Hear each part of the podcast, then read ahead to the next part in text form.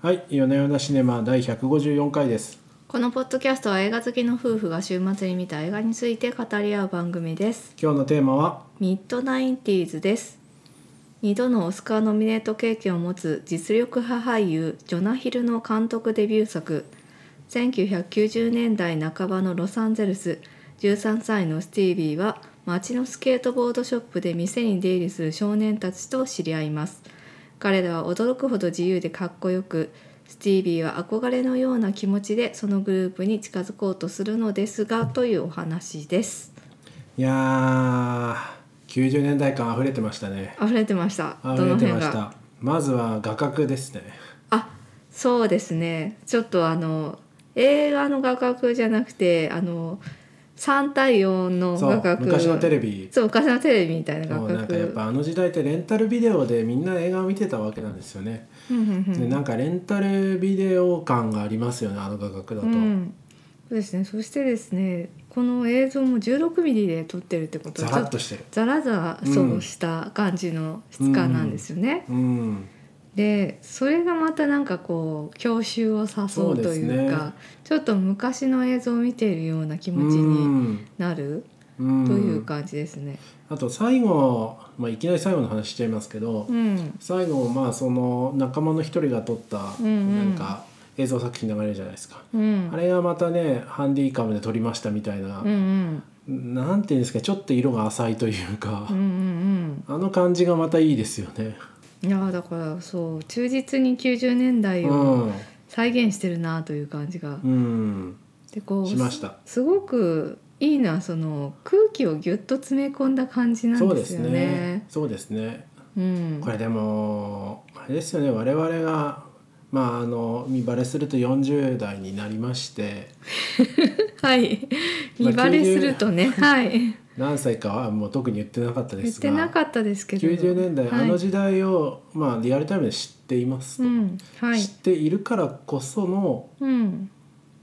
なんですかね知っているからこその面白さなんですかね最近のキッズたちがあれを見てどう思うのかなっていうのはちょっと僕には分かんないなと思いました。あーまあね、でも90年代リバイバルみたいな感じでね、今のおー若い子は知らない時代も。あのかっこいいと思っているようなのです。いいんじゃないですかうーね。んなんか、まあ、それはそれでおあの、うんまあ、どの年代であれ少年の成長物語っていうところではすごく共感を、そうですね、はい、持っていただける物語なんじゃないかなっていうそうですのねは思いましたね。うん、まあねまあ少年の、まあ、大人は分かってくれない的なねうん、そそううそうそそういうストーうリーっていう時のは代とかねカルチャー移り変われどや、そこは変わんないん変わらないですよ思春期の少年のでねすね。はいこのね葛藤が描かれておりますよう。ん、そうですね、うんそうですね。そのベーシックなストーリーとあの90年代の空気感とあとはやっぱり LA ですかね。LA という土地の持つカラッとした感じ、スペース、 スペースがあってスケボーをしてそうなんかもうねみんなね道でスケボーしてんですよ。でいいですよね。やっぱねああいう開放感ってね、日本にないからね、ねピピピピみたいな取り締まれちゃうからね、治安もね、まあ悪そうではあるんです。治安悪そ う悪そうではあるすものぐの。ゴミとか落ちてるから締め付けが緩いんですよね。そのそ分うですね、締め付けが緩いからこう社会に余白がいっぱいあって。うんうん、そこでそのスケートカルチャーみたいなのがあの生まれていってんだなって感じはしますねああいうのを見ると、うんまあそうかもしれないですね、うん、あとまあ天気がね、天気がいい天気がいい、天気がいいまあだから外でこうなんかうね、ん、スケートボードとかすごく映えますよ、そうですね,、うん、そこうれですねロンドンだったらねやっぱねスケボーする気にならないんですよき やっっとぱりススペースの問題まあでもまあね確かにねすぐ雨降っちゃうからねそう滑るよねそうそうスケートボードをするにはやはり天気とスペースが必 要確かにカラッとしてた方がいいねそうそうっていうと、なるほどねとその街が持つ開放感とかもそそ,、うねの辺がまあスケートボードのなんか文化になってんだろうなっていうのは思いましたねそう まあねヨーロッパだとやっぱ石畳古い町で石畳じゃないですか確かにガタガタしてるから無理そこやっぱコンクリートじゃないそとうっでてすいようそうそうですよいうあのなんかいろいろな要因があるわけですねうん、コンクリートがまあ割と雑にしてコンクリートが広く広い道をうんなってて、まうあん公園とかにもコンクリートとか駐車場とかうんうん駐車場がドーンとあってでうんスケートで飛んだり跳ねたりできると、うんうんみたいないくつかの要因が相まってああいう文化なんでしょうね。うんなるほどね、うん、だいぶスケートボードの文化についてで時間を食ってしまいましたがいやーでもはいいいなと思って、スケボーを乗りたいなと何度かトライしたことありますが、まあ、ちっともうまくならずにあのくるって回転するやつあるじゃないですか、あれぐらいできるかなと思って、うん、まあ、あれでできはしないです、ね、私普通にね乗ることすらねおぼつかないですから ねうんいやいやいやいや滑り系がすごい苦手なんですよ 私スノーボードとかもねできなくて横乗りがね、うんうん、まあ独特のものですよねなんか得意ねな人はみんな得意なんですけどねああいうそのうねそうそうそう得意な人は羨ましいぞって思はいい、ますけどはい、まあ、はいそれではい、じゃあ映画の話に90年戻っ代的てなはいああいうところでいくとまあ時代を象徴するようなアイテムが出てディスクマンとかあーそうですね CD をこう入れるねあのなんて言うんでしょう音楽再生プレイヤーそうですうんねたり CD CD ですよ CD CD そうですよ CD ですよオバマも言ってましたけど ここの丸いのね丸いものがあわってしたの若い頃ねこういった丸い円盤のようなものがあってなみたいなこのネタあれですね「ブエナビスタ・ソシアル・クラブ」のそうそうそ続う編で出てくるそうそうそうネタですのでちょっと見ていただける とおまましゃれたことう言うんの見たことがないかもしれないがみたい なそういうやつですよねはい、うんそうですとねか CD なんかススーパーファミコンとーパーファミコンとかねあかとはいあれねプレイステーション最初スーパーファミコンで最後プレイステーションなんですようん細かいですねさすがゲー マー私ねゲームやんないんで全然分かんなくて、ねそうなんだみたいでなプレイステーションって確か出たのが94年3年とか4年とかうで、ーんそうなそんだのなんかまさにミッドミッド94年どうなのかなナインティースの移り変わりなんですね、スーパーファミコンから派遣が移るっていうププレイステーションにあれぞミッドナインティースはいはいそうなんだ そうですーんそうですよあとはあのビデオ今日の夕ご飯はビデオをた見ながら食べるわよみたいなお母さんが言ううけど、んそのレンタルビデオっていうのも、まあ、ナインティースっぽいですよねやですよねそうそうそっうぱインターネット以前なんですよね、うんですインターネットに移行する前のそうそう物理物懐かし物い理メディアっ物て理そう物理メディアツイメディアそうのでビすデオねにせよ CD にせよまだまだ幅を利かせてる確かに時代ですねそうですねうん はいはいまあそんなあの、まあ、時代の空気感も楽しめつつですけれども、うんどうですか印象に残ったシーンとかなんか言いたい言っておきたいこととか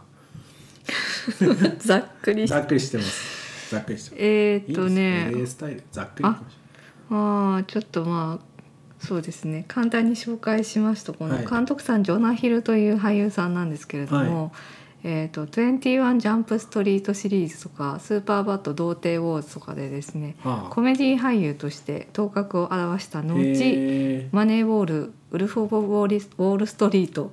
などで、まあ、シリアスな演技でも高く評価されてましどのて人ですかね どの人かマネーボールだとそのブラピの助手みたいなうこーんのアナリストの役ああでウルフ・ウォール・ストリートだとディカプリオの相棒役うーんいい役ですね。はい、まあ、どちらもねあの演技力が高く評価されうてアカデミー賞助演助演男優賞にノミネートされております。はい、なのでなんか昔はこうねそういう軽い感じのコメディ俳優っていう印象だったし、うんあうとんうん体がねぽっちゃり体型なんあですあよ。の人か。あああのぽっちゃりした人か。ぽっちゃりした人ああで分かった分かった。す。はい、でへえあん結な構なんかそういうイメージだったんですえけスケボーどとか乗れないんじゃないのあの体で型。もなんか13歳ぐらいの子13歳14歳ぐらいの子本人もスケートボードをずっとやっててへ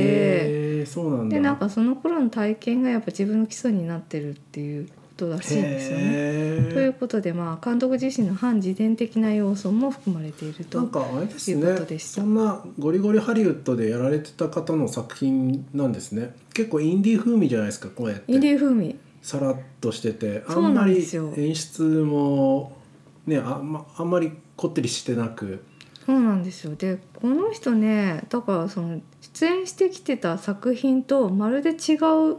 うん、あ監督作でデビューをして、なんかとてもね意外な感じの作品だったんですけれどもうんなんかどっなかんのかね映画学校出た出たての若者が作った感じしますよね、もともとね本人は俳優じゃなくて脚本家志望だったんですって。あそうなんだそれで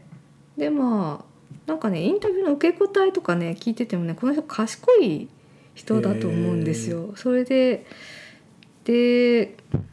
なんかね本人もいろいろ自分の体型とかに悩んでものすごいダイエットしたりとかして今かなりイメージを刷新しておりましたあが。そうなんですね、はい。という感じですうーんね。でちなみに妹はビーニー・フェルドスタインっていうなこんれだかもぽっちゃり系の女優さんですがブックスマートお卒業前夜のパーティーデビューの主役の女の子ああの方のお兄ちゃんあそうですよその時もジョナヒルがお兄さんでっていう話しましたよあーまあジョナヒルをいまいち認識してなかっジたョでナすヒルの方がまあ圧倒的スルーしてにたあのかの知名度高いんあそうでなすんけですどかはいここのドッグスマートのプレミアではねジョナヒルがわざわざこの、ね、ビーニーのお兄ちゃんっていうシシャツを着て登場しているみたいなのがニュースになりましたすごいですねハリウッド代表するぽっちゃり兄ぽ弟っちゃり兄弟うんあーぽっちゃり兄弟だけどなんか二人とも賢い感じがしますねうなんかん多うん分三枚目は妹さんも演じられる感じですねそうですね将来的な制作側に回っていくのかなっていう感じがしますうんジョナヒルさんもあの今はもう俳優っていうよりは制作側を中心にやっているとということでございましたへーこれまあデビュー作なんですけど第2作目も準備中ということなんですねまあかなりやっぱ自伝的な感じなんですかね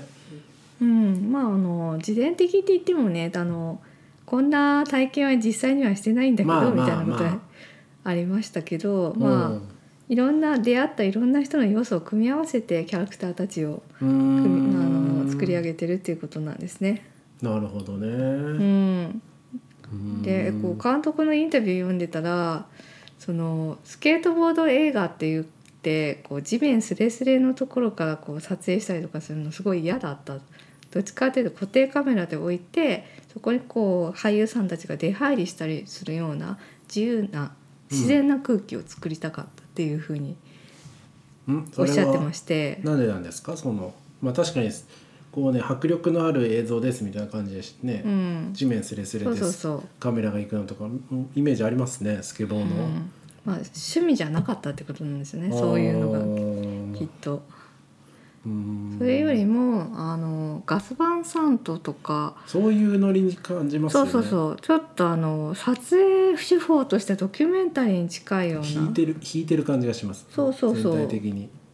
ななんですよう。んうん、あんまりこう感情に深く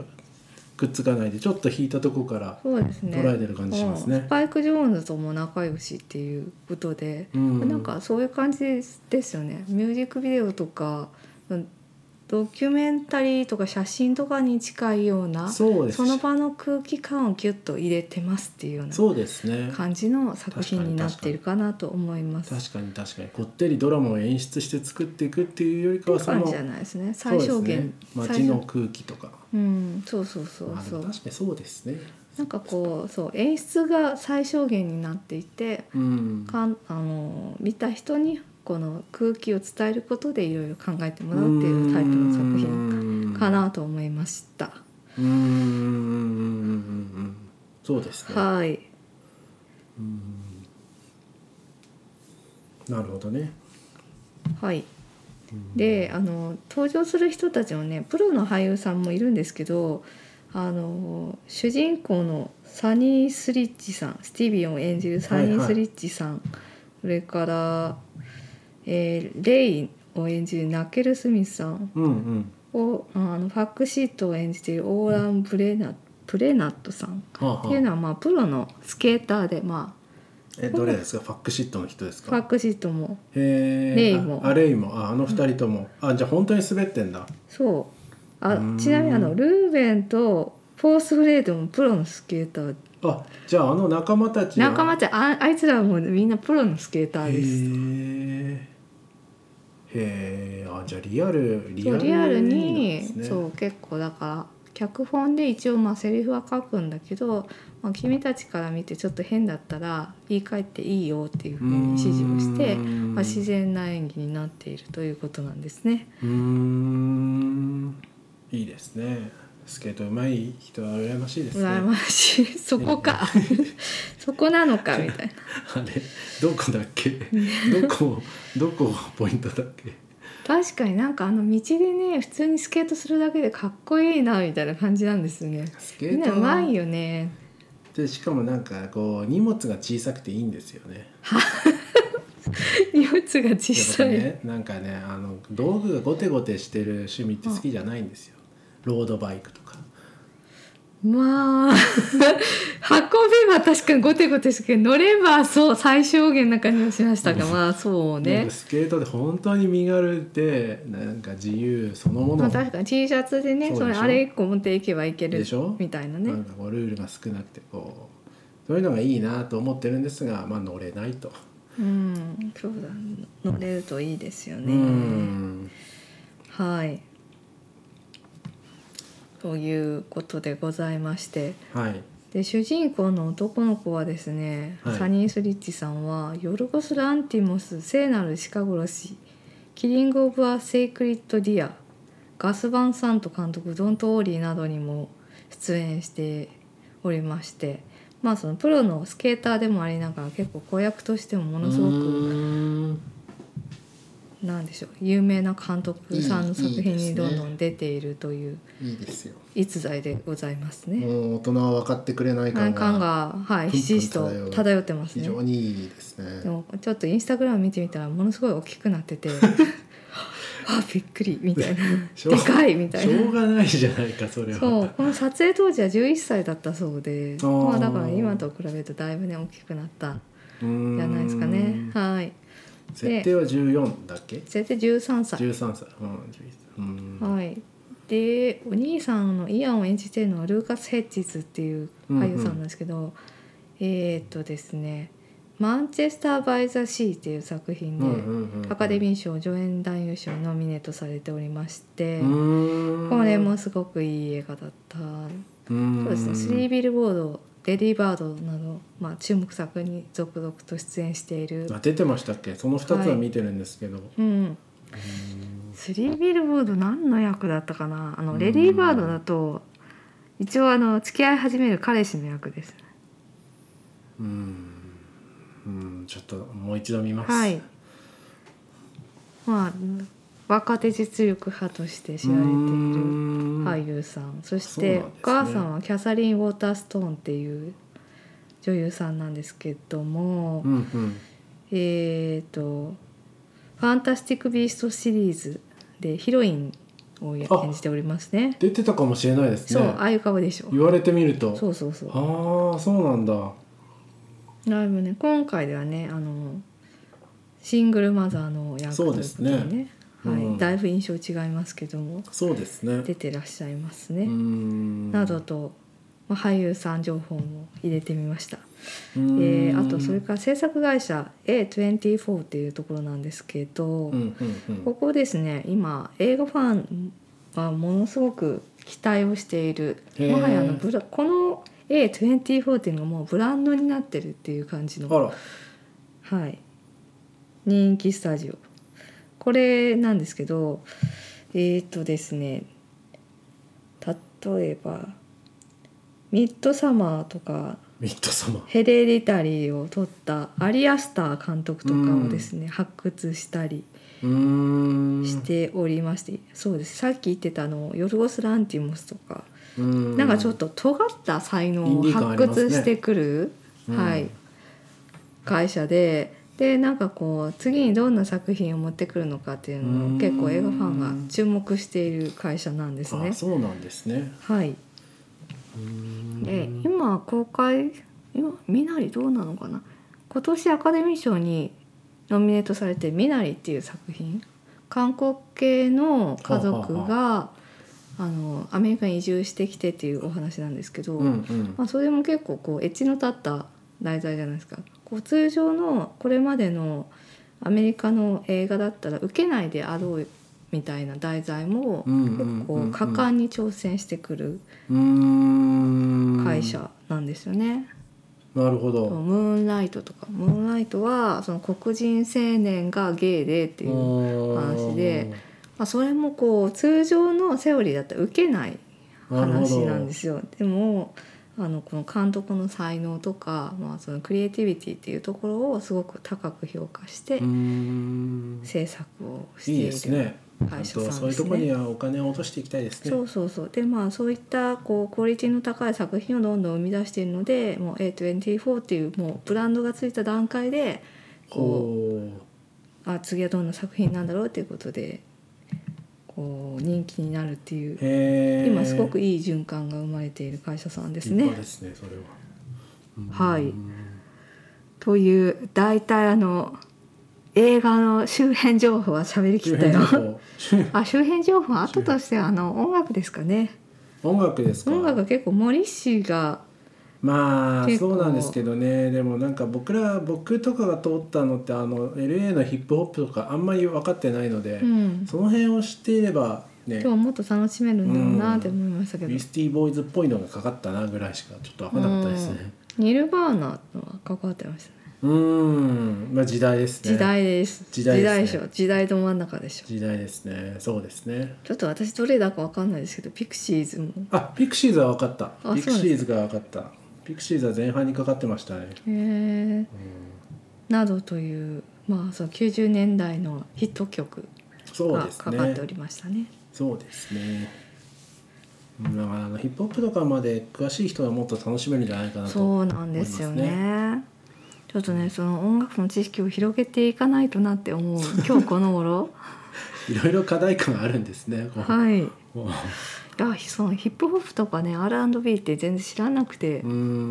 んそうこの曲を使うということはどういうことなのかみたいなのがやっぱり読み取れないまあですよね確かに「Do the Right Things」とか見た時も確かにそれはちょっと思ったなヒ思いまッすプホップの歴史を知ってももうちょっともっと本当深くねそうそう見れるのかもなという感じはしました、はい、うん、